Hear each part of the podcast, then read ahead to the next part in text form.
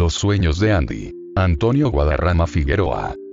Todas las noches nos sumergimos en mundos extraordinarios, para la mayoría de nosotros se trata de simples invenciones mentales, incluso algunos no recordamos los viajes dentro de esas realidades. En cierta ocasión una madre se inquietó por la gran cantidad de historias traídas desde los sueños por su pequeña Andrea, llegando al extremo de pedir consejo a su amiga psicóloga para que revisara la salud mental de la pequeña. En los mencionados relatos la niña se encontraba con un amigo grillo de nombre Cory, el cual le contaba muchas historias. Los relatos nocturnos fueron transcritos por la madre de Andy en un cuaderno y de esa manera fue posible traerlos hasta ustedes. Gracias y hasta siempre.